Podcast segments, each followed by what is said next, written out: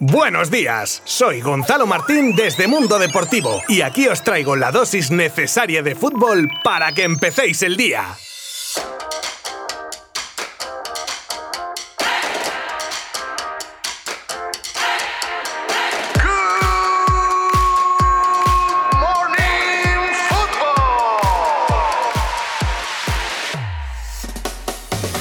Qué pena cuando se acaba una jornada de Champions.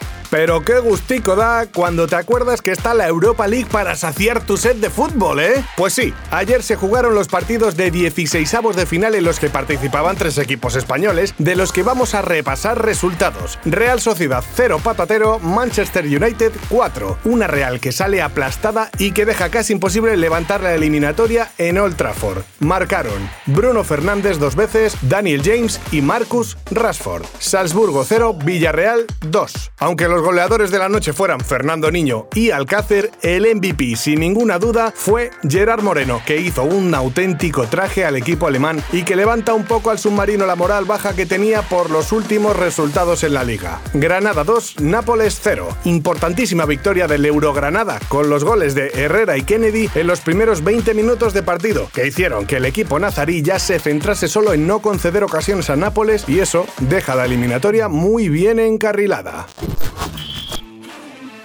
Los tres ofertones que el Barça rechazó por sus perlas. Pues sí, aunque no fueron unas decisiones fáciles de tomar, ya que no es ningún secreto que la cartera del club está pelada, se hizo una apuesta muy fuerte por estas tres promesas, y ellos son Ansu Fati, Trincao y Pedri. Ahora es muy fácil decir que cómo se iban a vender, ¿no? Pero cuando tu economía está por los suelos y tienes la opción de ingresar alrededor de 250 millonacos, poca broma, ¿eh? Ofertas mareantes como la del United por Ansu Fati de 150 millones o los 60 por Trincao, el doble de lo que costó, o 40 por Pedri, estos dos últimos sin haber todavía demostrado nada, aunque con un potencial increíble. Y menos mal que no se llegaron a realizar esas operaciones, porque a día de hoy estamos hablando de que de estos tres, dos son titulares, contando a Ansu Fati, aunque esté lesionado. Y el otro, Trincao, está ganando confianza y tiempo de juego en los esquemas de Kuman. Y si en el presente ya están siendo jugadores destacados a pesar de su edad, en el futuro podrían ser grandes grandísimas estrellas.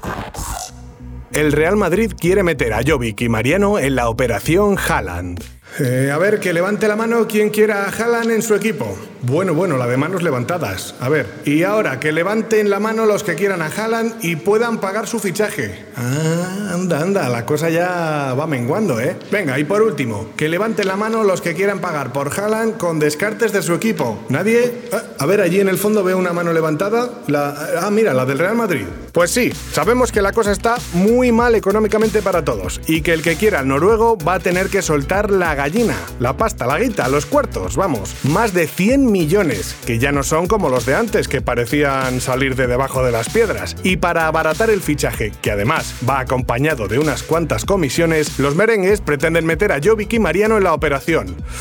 Uf, que te quieren encalomar dos descartes de un equipo tiene bemoles, ¿eh? Desde luego, la última palabra la podría tener el delantero del Borussia dependiendo de dónde quiera jugar. Pero si eligiese el Real Madrid, yo soy el Dortmund y les digo que me den la pasta que ya ficho yo luego a quien me dé la gana a mí. Se avecina culebrón en verano. El presidente del Tottenham le pone precio a Harry Kane. Bueno, parece que las cosas va de posibles movimientos de mercado, ¿eh? Pues sí, y es que muchos clubes que no tenían intención de vender, igual ahora se plantearían al menos poner precio a alguno de sus jugadores estrella para conseguir liquidez. Ese es el caso del Tottenham, que según el Daily Mail habría puesto precio a su delantero estrella Harry Kane, y con descuento como en las rebajas, porque parece ser que su precio hace tiempo era de 200 millones, y actualmente su presidente Daniel Levy habría tasado al de Kane en 170. Y cuando el presidente del Tottenham dice una cosa, ojo que no se baja del burro, que se lo digan al Madrid en las negociaciones por Bale o Modric. Así que equipos interesados como el City o el United, sí, podríais fichar a Harry Kane, pero preparaos para rascaros bien bien el bolsillo.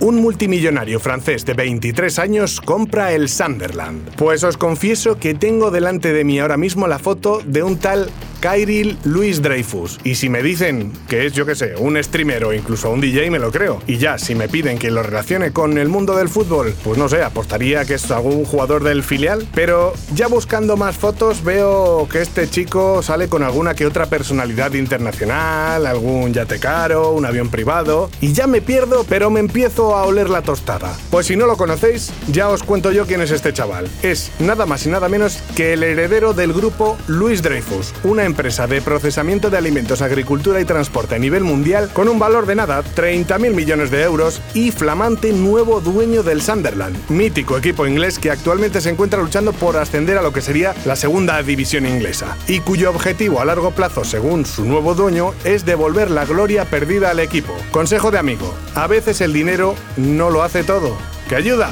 Seguro. Pero ya hemos visto casos de gente que compra clubes de fútbol con grandes inversiones y acaban de muy mala manera. Paciencia y cabeza, amigo Kairil. Sobre todo, mucha cabeza. Hasta mañana.